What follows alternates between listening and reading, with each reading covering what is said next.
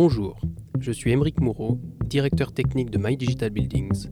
J'explore les nouveaux usages numériques autour des bâtiments, un secteur en pleine transformation digitale duquel nous sommes témoins et acteurs.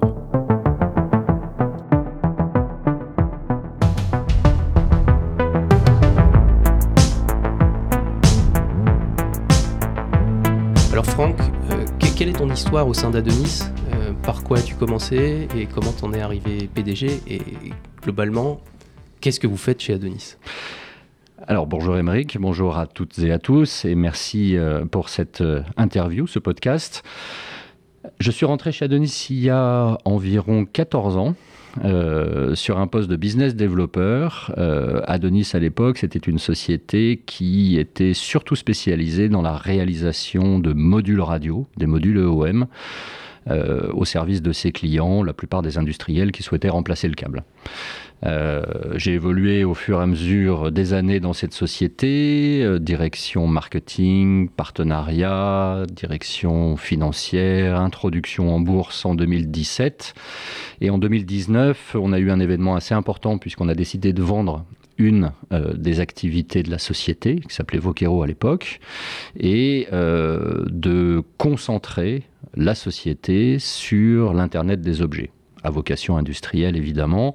Il faut dire que sur Grenoble, on était plutôt bien positionné, puisque, comme vous le savez peut-être, à la fois les technologies LoRaWAN et Sigfox ont été développées dans le bassin grenoblois, donc on a été très rapidement sollicité pour commencer à travailler dans l'intégration de ces nouvelles technologies. On y a vu très rapidement euh, un moyen de se développer sur euh, des technologies assez novatrices, euh, grande distance, très peu de consommation, comme euh, c'était notre fonds de commerce de travailler dans la radio et sur les produits euh, euh, autonomes, alimentés par des piles. Euh, on a tout de suite décidé d'investir assez massivement dans ces sujets-là et de donner l'opportunité à nos clients de ne plus être uniquement dans de la communication point à point dans leurs usines, mais de leur donner la possibilité d'être dans une communication globalisée, euh, centralisée, avec la possibilité de récupérer des informations euh, provenant de leurs activités, euh, quelle que soit leur localisation, en France, en Europe ou dans le monde.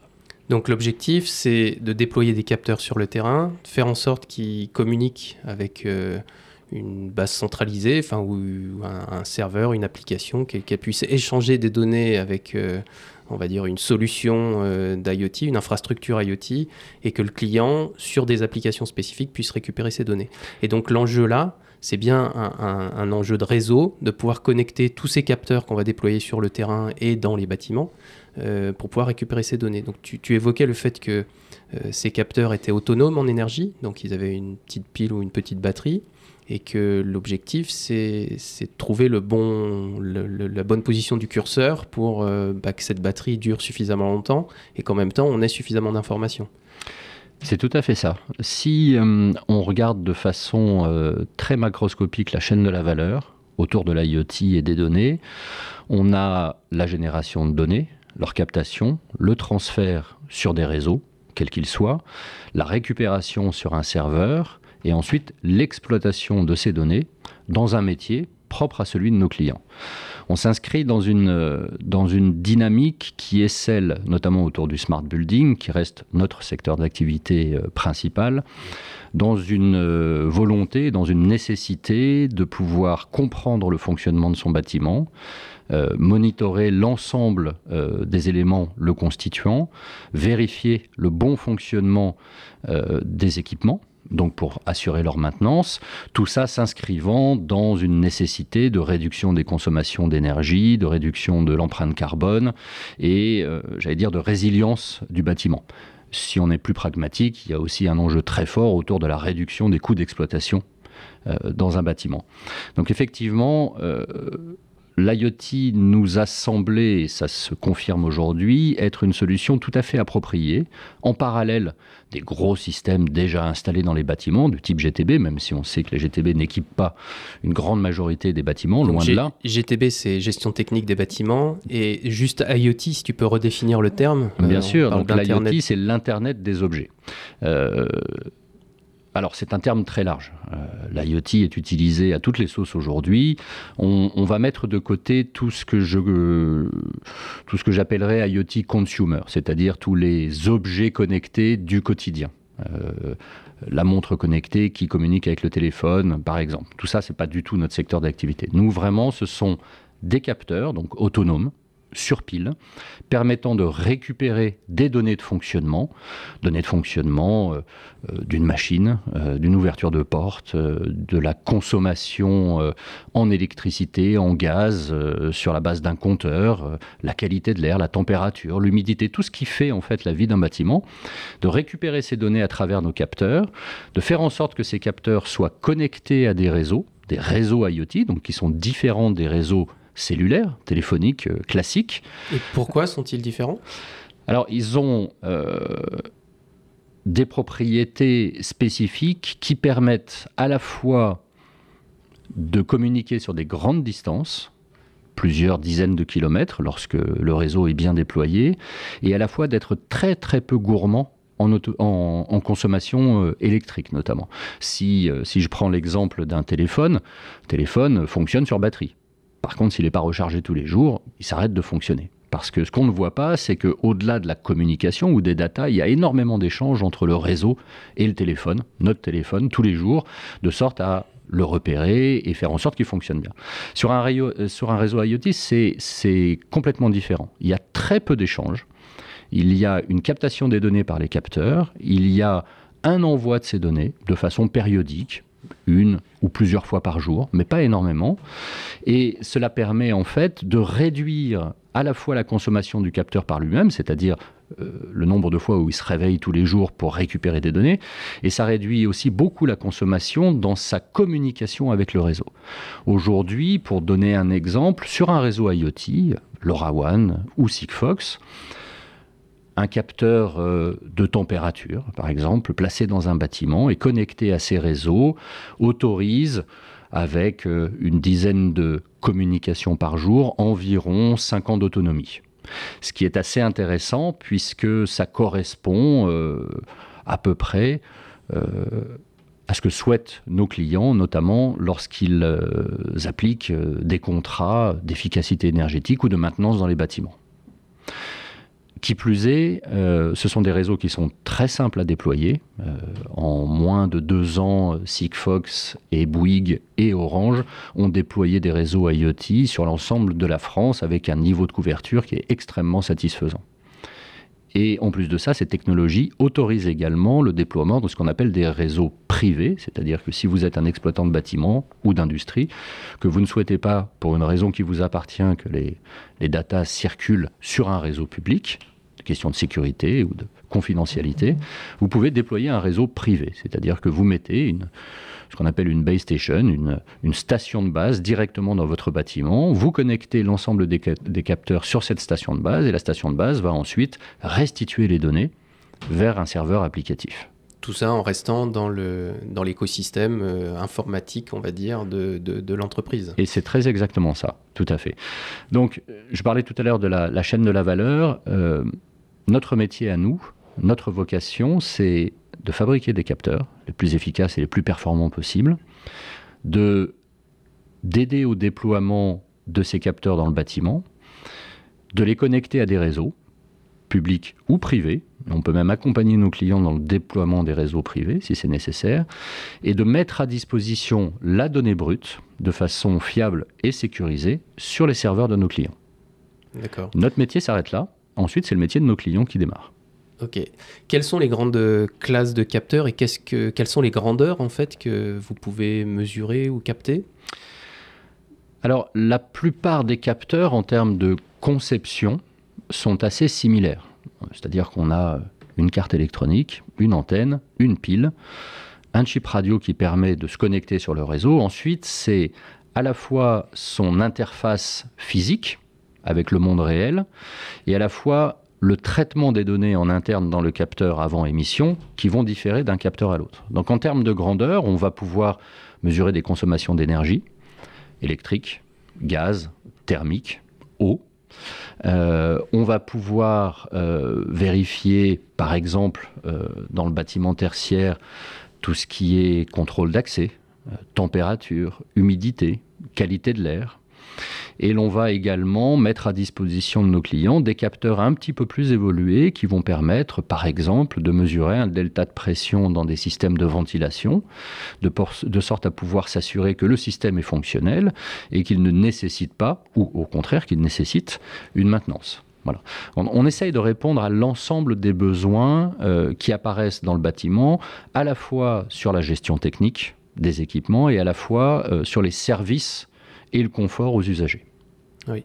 Donc tu as évoqué deux grands types de réseaux, on va dire longue distance euh, à, basse consommation d'énergie, donc LoRaWAN et, et Sigfox.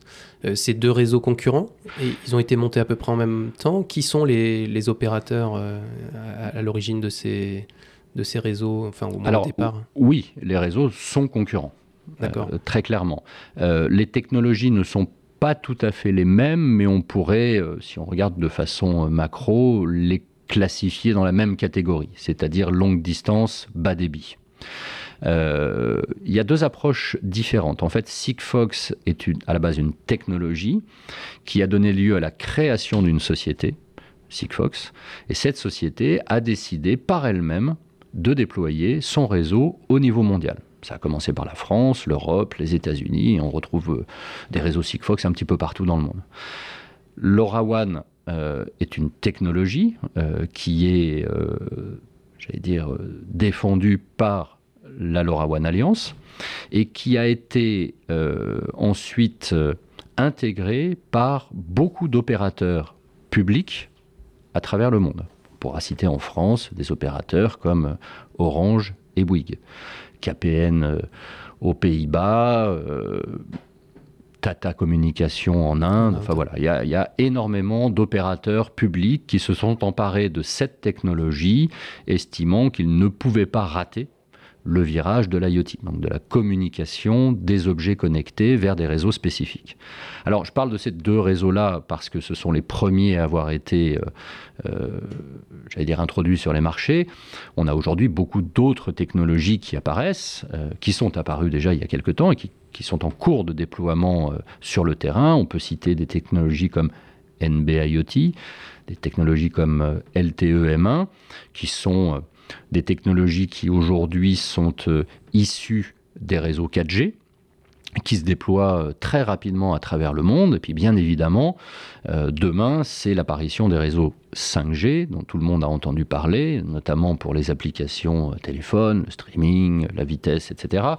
ce qui est intéressant de noter, c'est que la 5G, lorsqu'elle a été définie en termes de spécifications techniques, elle a été définie avec un vrai volet autour de l'usage industriel. Donc en fait, on va, on va retrouver deux types de 5G. La 5G euh, pour toi et moi, avec nos téléphones, mhm. voilà, grand public, et la 5G à vocation industrielle. Ce que j'ai compris de la 5G, c'est qu'au-delà du volet très haut débit, il y avait un volet très faible latence permettant de connecter, alors d'aller vers des usages euh, très temps réel, en tout cas, avec des, des remontées d'informations euh, on va dire, dans la, dans la microseconde ou les, dizaines de. Enfin, pas microsecondes, millisecondes du moins. Je pense que si on avait des latences qui étaient dans la microseconde, c'est pas encore pour demain, mais. Euh, donc, permettre des, utilisations vers du temps réel, là où euh, les capteurs aujourd'hui sont, comme, comme tu l'évoquais, des, des usages plusieurs captations par jour.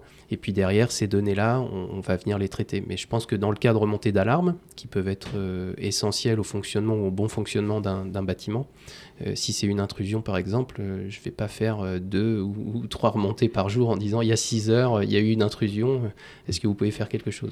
On sent bien qu'il peut y avoir. Effectivement, c'est certainement une des différences les plus notables entre les réseaux IoT j'allais dire, existant aujourd'hui et l'apport de la 5G demain. C'est cette notion de temps réel ou de temps quasi réel. Euh, néanmoins, euh, ce serait une erreur d'opposer les deux. Euh, on aura toujours besoin de remonter de façon périodique, mais sans besoin de temps réel, le niveau de température, d'humidité d'un bâtiment. Il n'y a, pas d'enjeu autour du temps réel. par contre, si l'on doit effectivement, comme tu le disais, sur une remontée d'alerte, intervenir rapidement, ce qu'on appelle le contrôle commande dans l'industrie, effectivement, là, la 5G va avoir un apport très très important en, effaçant complètement la latence qui existe forcément, avec les réseaux IoT actuellement disponibles, c'est assez, c'est assez compréhensible. Il n'y avait pas d'enjeu en fait de temps réel avec l'IoT. Il n'y en, en, a jamais vraiment eu. Avec la 5G, on va pouvoir maintenant répondre à des enjeux de temps réel. Ce qui est intéressant de noter, c'est qu'en fait, euh, il y a une convergence tout à fait euh, naturelle entre ces types de réseaux. C'est-à-dire que les opposés aujourd'hui, c'est rester dans une vision très stéréotypée des réseaux. Euh, est-ce que je dois choisir celui-ci parce qu'il est meilleur que l'autre, etc., etc. Aujourd'hui, ça n'a pas de grand intérêt. En fait, il faut observer de façon large l'ensemble des technologies qui sont disponibles et comprendre le besoin des utilisateurs pour pouvoir répondre à ces besoins en amenant un mix technologique répondant à l'ensemble des besoins. Euh, et il nous est arrivé aujourd'hui, euh, même assez fréquemment, avec pas mal de nos clients, de mixer plusieurs types de technologies, euh, réseau public, réseau privé, Sigfox, LoRa, ENB IoT charge à Adonis, qui maîtrise cet aspect technologique, de, de, mettre en place l'architecture, euh, mais ça a une vocation, c'est de répondre à 100% des besoins de nos clients. Alors je, je comprends bien, alors c'est c'est toute la problématique en fait. On, a une émergence de nouveaux réseaux, euh, à un moment donné avec des mises en concurrence, peut-être même avec des caractéristiques assez similaires. Alors dans un sens, euh, ben, c'est intéressant parce que ça fait avancer, on va dire globalement, la thématique et la technique autour de ces réseaux, cette mise en concurrence. Mais d'un autre côté, on, on, donne un petit coup de pied dans l'interopérabilité, c'est-à-dire que, comme tu l'évoques, on est obligé parfois de déployer plusieurs réseaux. Alors non pas parce que certains réseaux peuvent avoir des avantages sur d'autres, donc des caractéristiques, on va dire, plus spécifiques dont on veut tirer parti. Mais d'un autre côté, on va se retrouver à multiplier des équipements qui vont euh, gérer cette interopérabilité, c'est-à-dire qu'il faudra qu'il y ait une passerelle qui parle avec les capteurs de euh, ce type de réseau, euh, et que cette passerelle, on lui ajoute des nouveaux chipsets, ou en tout cas des, des, nouveaux, des nouvelles connexions pour parler avec les autres capteurs qui sont sur d'autres types de réseaux. Donc ça ça augmente quelque part un peu cette complexité, donc les coûts, euh, donc la maintenance, etc. Donc, e-, est-ce que c'est forcément une bonne chose que de multiplier les réseaux euh, à outrance, ou est-ce que euh, à un moment donné, l'émergence d'un standard, en se disant, bah voilà, l'IoT dans le bâtiment, même si c'est un consortium ouvert, hein, type, enfin, il y en a eu par le passé, il y, en aura d'autres. Tout le monde n'arrive pas à s'entendre, mais en tout cas, quelle est ton approche par rapport à ça où est-ce que tu aimerais que le curseur soit positionné pour que ce soit à la fois euh, efficace et, intéressant pour les clients et à la fois euh, euh, permettant à des sociétés comme, comme la tienne de, pouvoir déployer des produits sans pouvoir traiter tous les à côté de compatibilité et d'interopérabilité? Alors l'interopérabilité, c'est j'allais dire, c'est le Graal de tous les industriels aujourd'hui, de tous nos clients.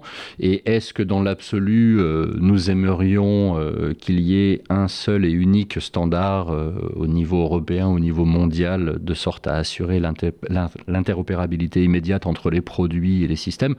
Oui, effectivement, ce serait bien. Après, il y a un principe de réalité qui s'applique, c'est que l'interopérabilité, ce n'est pas une vocation euh, portée par l'ensemble des industriels à travers le monde.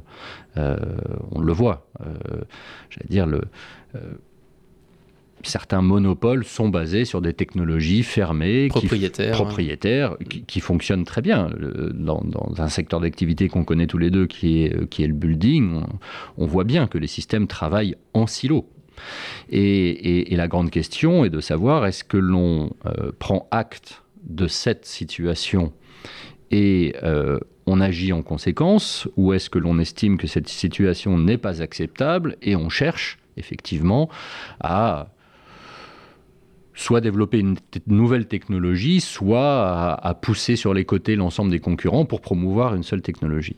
chez Adonis, on a plutôt tendance à prendre acte de la situation, même si ça ne nous empêche absolument pas de militer au sein de différentes associations en France ou à l'étranger pour aller vers plus d'interopérabilité. Euh, néanmoins, euh, dans un bâtiment, lorsqu'il y a euh, un système de gestion technique qui fonctionne sur tel protocole, un système de vidéo qui fonctionne sur tel protocole et un système IoT qui relève des données d'usage qui fonctionne sur tel protocole, il faut bien se, se dire qu'on ne peut pas les aller voir le client en disant bon, bah, finalement, tout On ce que tout vous aviez installé, euh, ça sert à rien, on va tout, on va tout changer. Ça, ce, ce discours-là, il ne tient pas une seconde. Mm. Donc, il faut passer outre cette euh, situation et développer des systèmes permettant finalement d'uniformiser à un moment ou à un autre l'ensemble des données. C'est ce qui se fait dans le bâtiment. Comme tu le sais, il y a depuis déjà quelques années beaucoup de travaux et beaucoup de sociétés qui se sont montées autour de ce qu'on appelle le BOSS, le, le Building Operating System, qui est en fait euh, une couche d'abstraction euh, qui va se créer entre les différents systèmes existants ou à venir, euh, de sorte à uniformiser les données et à les restituer dans un format unique, exploitable par l'ensemble des applications qui Et vont des ensuite services. voilà, et des services qui vont gérer le bâtiment. Cette approche-là, c'est celle qui nous semble, en tout cas chez Adonis, la plus appropriée aujourd'hui. Tout à fait. Enfin, le, cet operating system, donc euh, permettant de remonter des données fortement hétérogènes et de les exposer au travers euh, de, de- enfin, on va dire, de- d'interfaces convenues avec euh, tous les, services, évidemment que c'est le point de départ. Enfin, on sent, qu'on l'appelle boss ou qu'on l'appelle ce qu'on veut, c'est comme tu l'évoquais tout à l'heure, le graal de l'interopérabilité. C'est-à-dire qu'à un moment donné, on sent bien que c'est pas acceptable dans un bâtiment d'avoir, euh, par exemple, un, un système de détection de présence dans une pièce euh, pour des problématiques de sécurité, d'intrusion, de détection, etc., qui ne puissent pas être connectés à l'efficacité énergétique. Par exemple, juste de savoir s'il y a du monde dans la pièce, euh, est-ce que je dois continuer à maintenir la lumière ou, ou le chauffage? Tout comme un détecteur d'ouverture de fenêtre euh, peut jouer un rôle dans l'intrusion, mais peut avoir aussi un intérêt. En hiver, j'ouvre la fenêtre, ben, je coupe le chauffage dans la pièce, ça, ça devrait être automatique. Donc, si ces systèmes-là sont effectivement en silo, absolument pas interopérables, c'est-à-dire qu'on va être obligé de doubler euh, les capteurs. C'est-à-dire qu'on a un capteur d'ouverture de fenêtre qui euh, est utilisé pour l'intrusion et un capteur d'ouverture de fenêtre juste à côté qui a exactement la même fonction. Tout à fait. Euh, Et économiquement, ce n'est pas acceptable, pour le client. Tout à fait. Voilà. Donc effectivement, il faut savoir être, euh, j'allais dire, assez créatif et faire en sorte qu'un seul et même capteur euh, puisse envoyer ces données vers euh, un serveur euh, dédié et qu'à partir de ces données-là, on puisse les utiliser vers des applications de contrôle d'accès, aussi bien que vers des applications permettant de, énergétique. voilà, de- de réguler euh, effectivement euh, la partie énergétique du bâtiment. Donc, euh, donc c'est ce constat. En plus de ça, il, il faut être réaliste. La plupart des fabricants aujourd'hui ont une vocation à minima européenne, si ce n'est mondiale, dans la diffusion de, leur, euh, de leurs produits, de leurs solutions. Et Adonis le premier. Euh, au début de l'interview, je parlais d'une activité qu'on a revendue il y a, il y a maintenant deux ans. Cette activité euh, développait des systèmes de communication pour le sport. Euh, tous Mm. les arbitres de foot avec des systèmes de communication, voilà, c'était Adonis. Euh, on a euh, dû certifier nos produits dans une centaine de pays différents.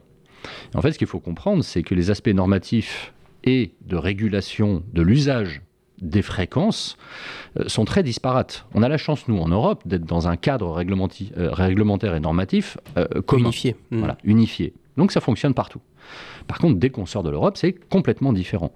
Donc l'interopérabilité euh, sur les réseaux, c'est difficile au niveau euh, européen, parfois, parce qu'il y a des, des principes de roaming et autres qui sont toujours compliqués. C'est quasiment impossible au niveau mondial. Et puis il y a des pays dans lesquels euh, les fréquences sont complètement fermées, euh, trustées par euh, l'administration ou l'armée, et on ne peut pas communiquer. Donc il faut être intelligent et faire en sorte d'utiliser ce qui est à disposition, sans non plus, parce qu'il faut être pragmatique quand on est industriel, sans choisir l'ensemble des technologies disponibles sur le marché, parce que sinon on aurait des dizaines de capteurs différents, etc. Donc c'est encore une fois économiquement pas viable pour un fabricant. Donc il faut faire en sorte euh, d'utiliser l'ensemble des réseaux disponibles euh, au mieux de leur capacité, de donner de l'intelligence au capteur de sorte à ce que la donnée ne soit pas envoyée de façon permanente et brute vers des serveurs. Donc travailler sur une notion qu'on appelle le edge computing. Je récupère des données, je les pré-traite en interne dans mon capteur et je n'envoie que ce que j'estime être pertinent pour mon application. par exemple, j'ai un capteur qui suit la température et son rôle serait, alors c'est un exemple, hein, euh, que de n'envoyer une alerte que si la température franchit un seuil, en bas ou en haut. On pourrait imaginer que ce capteur-là ne va déclencher une communication que si euh, la température qui, va, qui suit euh, dépasse ce seuil. Très exactement. Ce qui évite au contraire d'envoyer de, de, cette température en permanence et que derrière ce soit, ce soit géré par les... Par les... Comme tu dois le savoir, j'ai vu énormément de nos clients qui recevaient des, des milliers de données de façon quotidienne qui finissait au fin fond d'un serveur et qui n'était jamais utilisé parce que, parce que le traitement d'un volume trop important de données requiert des ressources qui ne sont pas forcément accessibles. Tout à fait. Donc là, c'est notre rôle à nous aussi de, de, dire, OK, on va mettre en place des mécanismes, des, des, un mécanisme applicatif dans nos capteurs vous permettant de décider quand est-ce qu'il doit communiquer. Et comme tu le disais très justement, un réglage de seuil haut et bas sur une température, tant que je mesure une température qui est entre ces deux seuils, tout va bien, je n'envoie pas de données, ou pas d'alerte en tout cas. Sur un dépassement, là je me réveille et j'envoie une donnée. Ce qui veut dire que derrière, mon client ne va recevoir qu'une donnée d'alerte et va pouvoir permettre une intervention sur site au bon endroit au bon moment tout à fait. Mais ça fait une bonne introduction sur. Euh, on a vu donc qu'il y avait des capteurs, euh, que ce soit de la télémétrie, que ce soit du relevé de grandeur scalaire, euh, de température, de pression, potentiellement de luminosité, de qualité de l'air. Mhm. Quels sont les usages aujourd'hui dans le smart building? Et, et, débordons hein, sur smart industry. quels sont les grands usages? Et, et est-ce que ce, le fait d'instrumenter son bâtiment ne va pas euh, vers cette promesse dont on entend beaucoup parler, qui est le jumeau numérique, qui est de dire j'ai une réplique numérique de mon bâtiment instrumentée, et du coup cette réplique numérique, euh, ben, j'ai toutes les informations, et j'ai cette réplique est, quasi réelle, puisqu'elle réagit ou elle peut réagir pareil. C'est-à-dire je vais pouvoir faire des simulations, je vais pouvoir lancer des, analyses euh, sur ce... Alors quels sont les grands usages aujourd'hui autour du smart building ou smart industry au sens plus large? Alors, si, on le regarde de façon euh, vraiment très macroscopique, il y a deux grands types d'usages dans le bâtiment. Euh, le premier, c'est euh, la maintenance et la gestion technique du bâtiment. Le deuxième usage, c'est le service aux occupants. Par exemple, dans un bâtiment tertiaire, le service aux occupants, toi ou moi, quand on travaille dans les bureaux. Et, la partie efficacité énergétique Et dans la partie gestion, je, l'intégrerai dans la partie gestion technique du bâtiment. La partie efficacité énergétique, elle est, elle est hautement importante. Déjà d'une parce que c'est une préoccupation euh, mondiale. Euh, de deux, parce qu'il y a un cadre réglementaire qui devient de plus en plus coercitif autour de la consommation des bâtiments. Il y a des objectifs et il faut les atteindre. On peut parler du décret tertiaire, du décret BAX, etc. Ce sont des décrets qui, qui vraiment imposent de plus en plus des, éléments assez, euh, assez dire, coercitif et, un, peu contraignant, mm. très contraignant même pour la plupart de nos clients. Et puis, euh, d'un autre côté, il y a aussi une volonté des, utilisateurs du bâtiment d'accéder à des nouveaux services, d'avoir l'assurance de travailler euh, dans un environnement sain et, agréable. Et donc, à partir de là, euh, les capteurs, l'IoT et, et le smart building au global doit euh, permettre d'accéder à la fois à ces aspects euh, réglementaires contraignants et à la fois euh, aux nouveaux services. Donc d'un côté maintenir, on va dire, et optimiser, on mettait ça dans, le même, dans la même catégorie, puis de l'autre côté les services aux occupants. Mhm. Alors dans des exemples très, très concrets de, de l'un ou de l'autre, qu'est-ce que le, fait de déployer des capteurs dans, dans mon bâtiment, qu'est-ce que ça va me permettre de faire et qui, que je ne pouvais pas faire quand mon, mon bâtiment n'était pas instrumenté, dans le cas de la maintenance. Bien sûr, euh, je vais prendre un exemple assez simple qui est celui de la ventilation. Euh, on sait que quasiment tous les bâtiments sont équipés avec des climatisations, avec euh, des systèmes de HVAC ou de, CTC. Enfin voilà, il y, a des systèmes de ventilation qui permettent de réguler en fait l'apport d'air dans les bâtiments. La ventilation, en temps normal, c'est à peu près 30% de la consommation électrique d'un bâtiment. Donc ça, c'est ventilation, c'est pas ventilation et chauffage ou c'est l'apport ou l'extraction de chaleur. C'est ça. D'air, donc qui peut être euh, chaud, froid, etc. Mais ça représente en moyenne à peu près 30% de la consommation énergétique d'un bâtiment. Donc lorsqu'on est euh, face à des systèmes qui dysfonctionnent, ces 30% s'envolent. 40, 50, 60, 70% un moteur qui tourne mal, un filtre encrassé, tout ça est une consommation massive d'énergie dans un bâtiment qui, en plus de ça, euh, ne euh, permet pas aux occupants d'être, euh, j'allais dire, dans un environnement sain. Donc il est très important de pouvoir maintenir et d'être au courant du fonctionnement de ce, système. depuis des années, ce qui existe, bah, c'est très simple. On a un contrat de maintenance avec ce qu'on appelle un facility manager ou un prestataire de service. Et puis euh, les équipes passent une fois par mois, une fois par trimestre, pour vérifier que tout se passe bien ou pour faire euh, une maintenance euh, préventive, changer les filtres ou autre avec un système IoT, euh, notamment sur la base de delta de pression, de, vérification de bon fonctionnement des équipements. C'est vraiment très simple. Hein. Il s'agit de peut-être deux, trois capteurs qui sont dispatchés dans le bâtiment sur les équipements. On peut avoir en temps réel, en fait, un état de fonctionnement et des remontées d'alerte sur dysfonctionnement.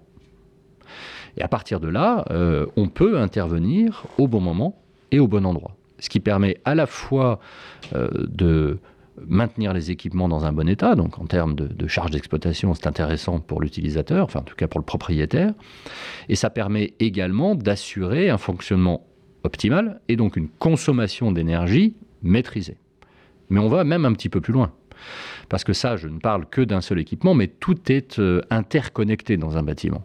C'est-à-dire que le système de ventilation va permettre de réguler également les niveaux de température, les niveaux d'humidité, et donc de s'assurer que le bâtiment, l'enveloppe, la structure du bâtiment, euh, est maintenue dans un état, euh, j'allais dire, le plus proche possible euh, de ce que c'était au moment de la construction. Et donc à partir de là, il y a, une notion de, valorisation et de patrimoniale et de, maintenance, ou en tout cas de maintien du bâtiment dans un état optimal qui est, qui est possible grâce à ces systèmes-là. Pour éviter qu'il ne se dégrade trop vite et en tout cas pour offrir un confort Aux, occupants. C'est très exactement ça. On sait que par exemple, un, logement qui n'est euh, pas occupé se dégrade à une vitesse euh, très très rapide euh, du fait de l'absence de ventilation, de l'absence de régulation de la température ou de l'humidité.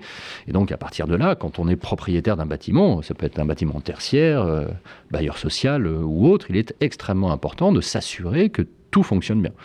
Et là, les outils du type IoT, capteurs, euh, deviennent des outils d'aide au pilotage pour l'ensemble des prestataires qui euh, maintiennent euh, le bâtiment.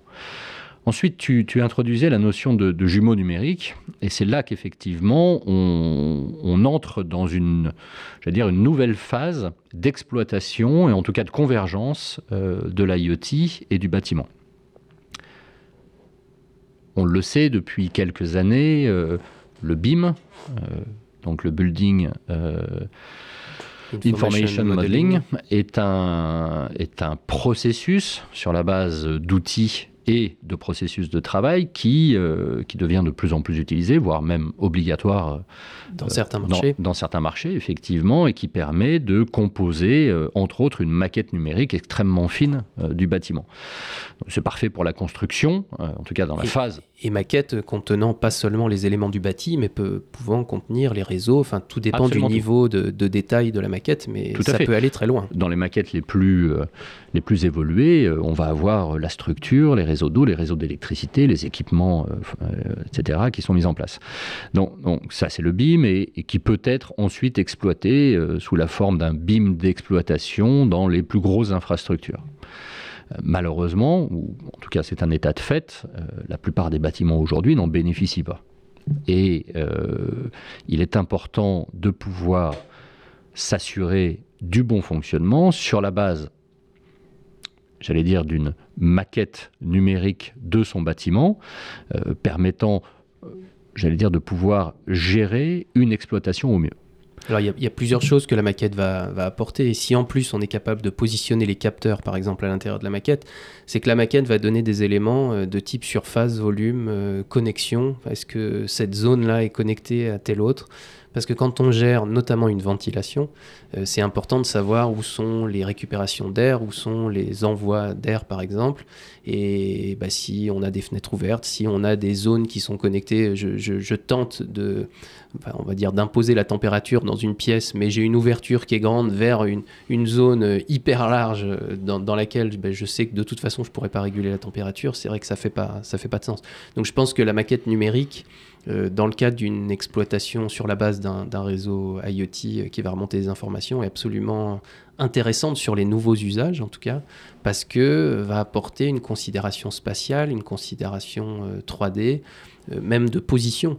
C'est-à-dire qu'un capteur de température qui a été positionné, le fait qu'il soit complètement collé au plafond ou peut-être au milieu de la pièce, je pense à un thermostat par exemple qui va intégrer aussi une sonde de température, euh, ça peut être important pour détecter ou en tout cas euh, analyser euh, cette, donnée. C'est-à-dire que le, capteur qui est voilà, à niveau à portée de main, comme le serait dans un, dans, un, dans un, thermostat, ne va pas donner exactement la même information qu'un capteur de température qui sera au plafond. Donc la régulation derrière ne se fera pas tout à fait de la même manière.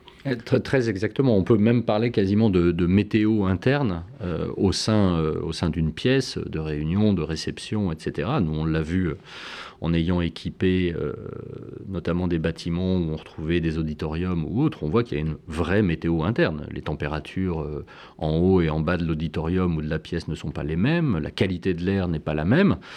Et à partir de là, la modélisation permet à l'exploitant de comprendre comment fonctionne son système. Euh, en plus de ça, l'addition des capteurs, donc l'agrégation des données de plusieurs types de capteurs au sein d'une même pièce permet également de modéliser un fonctionnement, euh, tu parlais de ventilation, qui est un très bon exemple. C'est-à-dire c'est, c'est l'agrégat des capteurs de température, d'humidité, de qualité de l'air, de pression, d'ouverture des fenêtres, de présence, combien de personnes sont présentes à l'intérieur euh, d'une pièce, qui va permettre de modéliser tout ça. Et donc du coup d'optimiser le système de ventilation.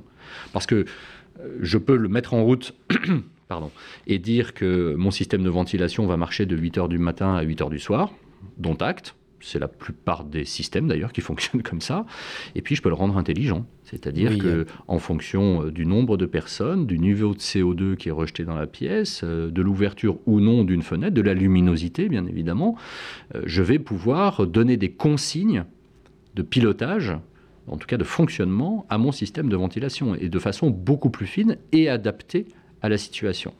Donc je réponds en fait à deux enjeux qui sont euh, l'optimisation des consommations d'énergie dans la mesure où, je ne ventile, où je ne chauffe, où je ne refroidis qu'au bon moment, au bon endroit, et de confort des usagers. Donc là, c'est là que les deux euh, grands axes que j'évoquais tout à l'heure se rejoignent. En fait. on, va, pouvoir associer les deux. C'est toute la notion prédictive, c'est-à-dire d'avoir des systèmes qui réagissent pas une fois que la valeur, euh, par exemple, de température a dépassé un seuil, parce que souvent c'est trop tard. Enfin, je sais pas, c'est pas trop tard, il n'y a rien de dramatique.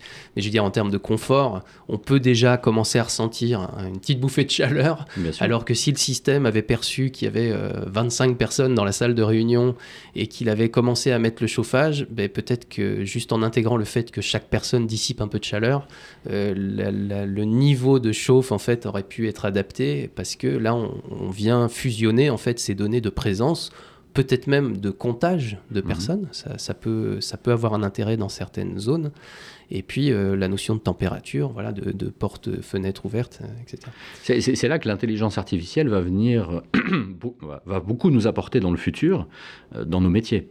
Euh, l'apprentissage du fonctionnement. du fonctionnement des équipements, de l'usage des bâtiments, va permettre de prédire des situations. On va évidemment coupler ça avec des données exogènes de, de, de, météo, par exemple, mhm. voilà, effectivement, euh, qui, sont, qui sont disponibles hein, sur le site mhm. Météo France, tout simplement, mhm. pour prédire des situations.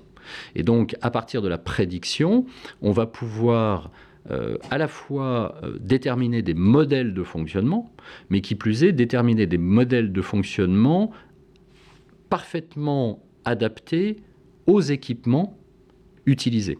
J'entends par là que euh, fournir un modèle de fonctionnement sur un système de ventilation, par exemple, ou sur un système de chauffage, on prend les données du constructeur, on les introduit dans un algo, tout ça va tourner, ok, tac, on a un modèle. Simplement, si le système de, ventilation est installé, je ne sais pas moi, sur le toit d'un bâtiment à Oslo ou sur le toit d'un bâtiment à Madrid, ok, on a le même modèle de fonctionnement constructeur. Par contre, on sait que euh, son fonctionnement au réel en fonction du lieu d'installation va complètement être différent.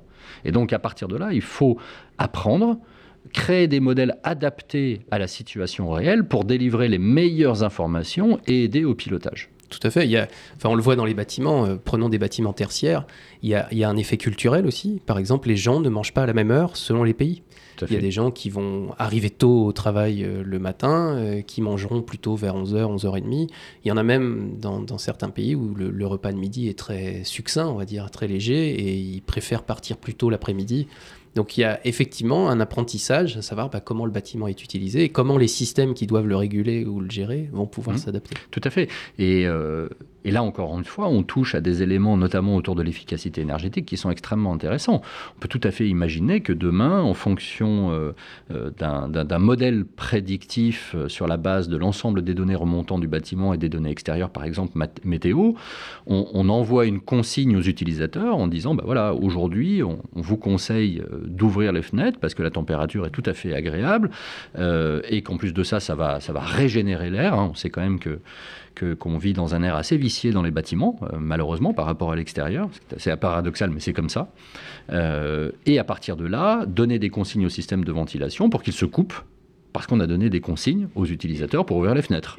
Voilà. Et donc à partir de là, sur la base de ces modèles, on va vraiment aller vers de la résilience. La résilience, une optimisation des consommations, une augmentation du confort et, euh, j'allais dire, un, un, caractère assez inclusif de l'utilisateur du bâtiment dans le système global. Dans le système global, exactement.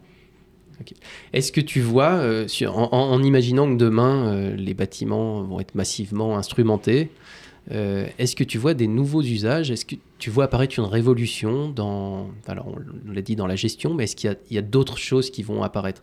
Je, J'ouvre le, débat en me disant, L'environnement, alors on, met de côté toute la partie anonymisation des données, etc. Mais on est dans un bâtiment qui va devenir de plus en plus sensible, c'est-à-dire sensible au contexte. C'est-à-dire que si j'ai deux personnes qui rentrent dans une salle de réunion, c'est pas la même chose que 15.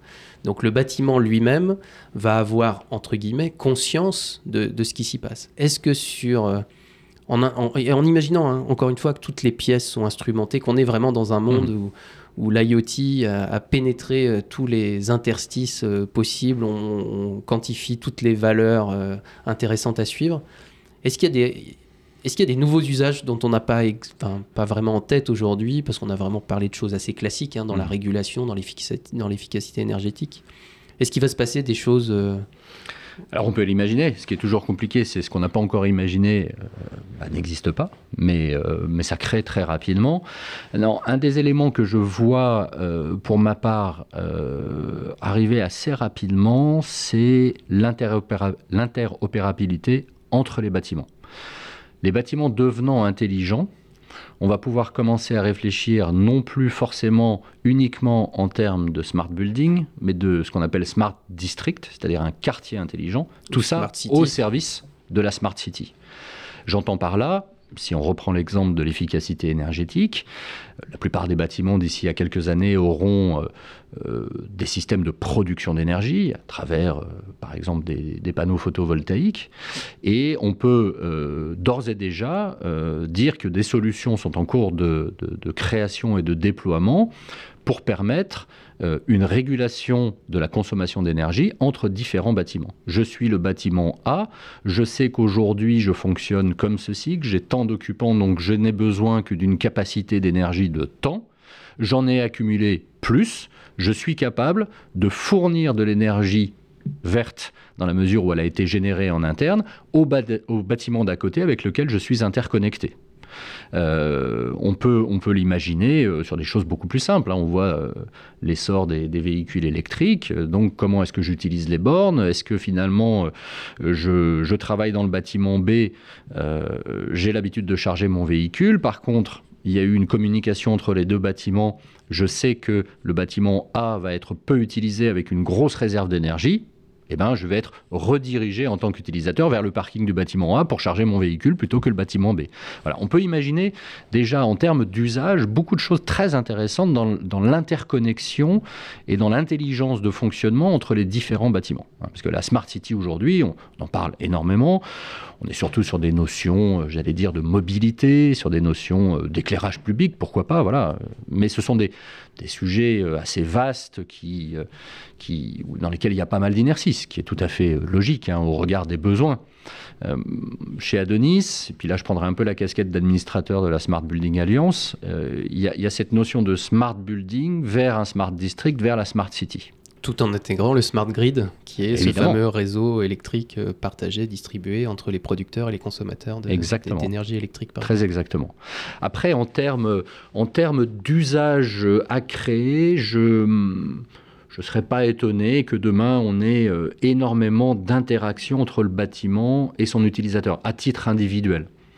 Euh, je donne un exemple assez simple. On sait que notamment à travers le décret autour de la qualité de l'air, les établissements recevant du public ont aujourd'hui euh, la nécessité euh, d'installer des systèmes permettant de, surveillance, de surveiller, uniquement de surveiller. C'est pas encore dans la régulation.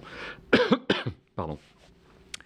Euh, c'est extrêmement simple, sur la base de ces mesures-là, euh, d'informer à titre individuel euh, le responsable d'établissement, si on parle d'un collège par exemple, ou les professeurs, euh, d'informer d'un niveau mesuré par exemple de CO2 qui est un petit peu élevé, et donc à partir de là, individuellement, parce qu'on sait qu'il occupe telle salle, de lui donner des consignes. Voilà, on vous conseille d'ouvrir les fenêtres pendant 15 minutes, de sorte à faire redescendre le niveau de CO2.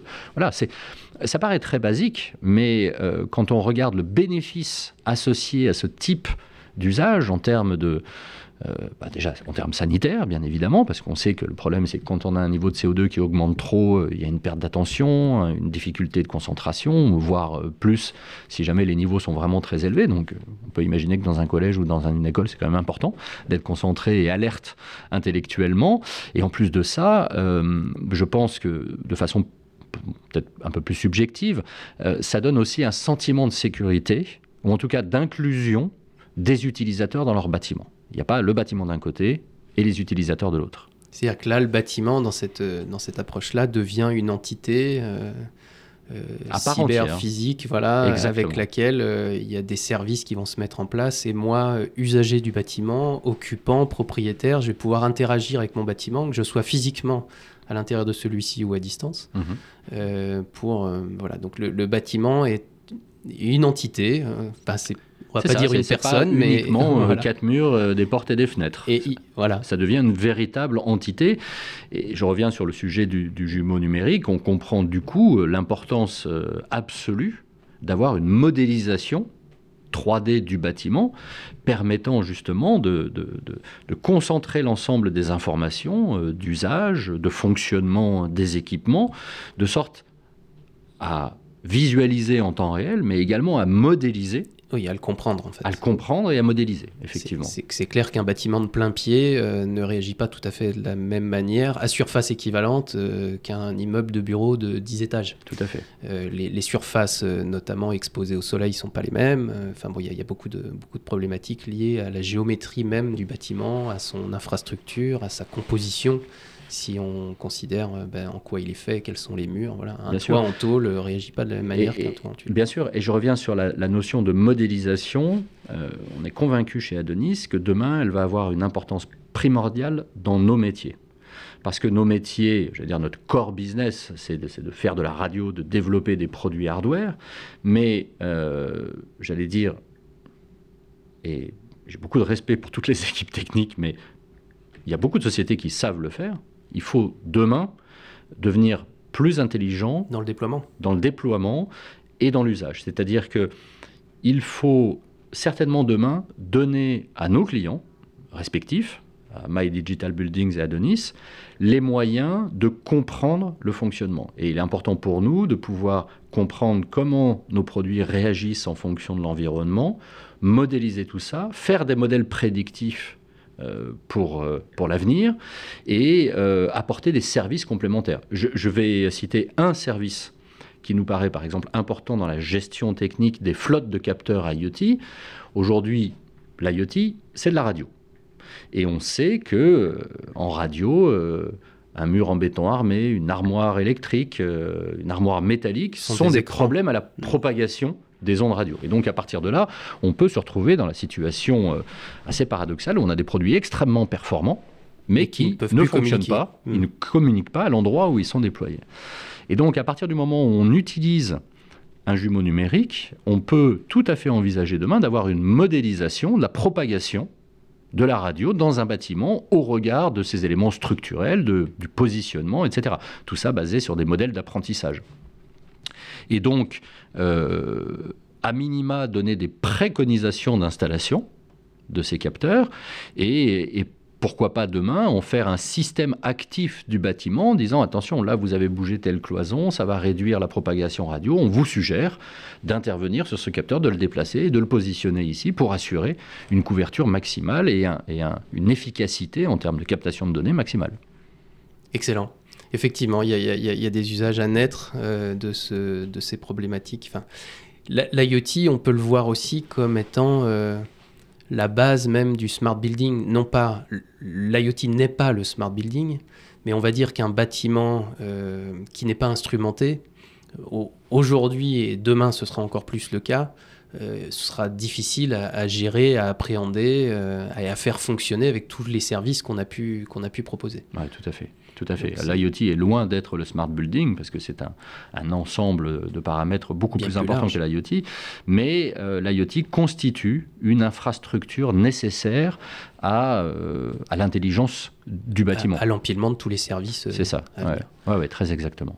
Bon, merci Franck en tout cas pour toutes ces, tous ces éléments. Avant de conclure, est-ce que tu aurais comme ça, est-ce qui te passerait par la tête une, ressource, une, on va dire un site d'information autour de l'IoT euh, qui ferait référence dans, dans, les métiers, soit pour s'informer, soit pour comprendre un peu mieux euh, tous, les, tous les usages. Tu veux dire en dehors du, euh, du site Adonis? En dehors d'Adonis. qui décrit de multiples cas d'usage d'ailleurs, qui peuvent être intéressants pour la bonne compréhension de, de l'IoT dans le smart building. je vous enverrai bien évidemment sur le site de la Smart Building Alliance, sur lequel vous allez retrouver des livres blancs, notamment autour de l'usage de l'intelligence artificielle dans le bâtiment, autour de, quelques notions qu'on a, a citées tout à l'heure, le BOSS, le BIM, etc. Euh, et ensuite, j'allais dire, sur la plupart des, des sites des spécialistes, vous trouverez de toute façon des, euh, des, informations, des informations pertinentes. Non, mais la, Smart Building Alliance, je pense que c'est un bon point de départ, effectivement, puisque relativement neutre et fédérant, euh, en tout cas, tous les acteurs. Tout à fait, ça reste associatif, donc forcément neutre. Voilà. C'est parfait. Merci, beaucoup, Franck. Merci. Je vous remercie d'avoir écouté cet épisode de Interactive Buildings Shaping the Future. Si vous souhaitez soumettre un thème ou participer à un épisode, n'hésitez pas à nous contacter. Et pour approfondir le sujet, je vous invite à consulter les ressources associées à ce podcast sur notre site web. On se retrouve au prochain épisode.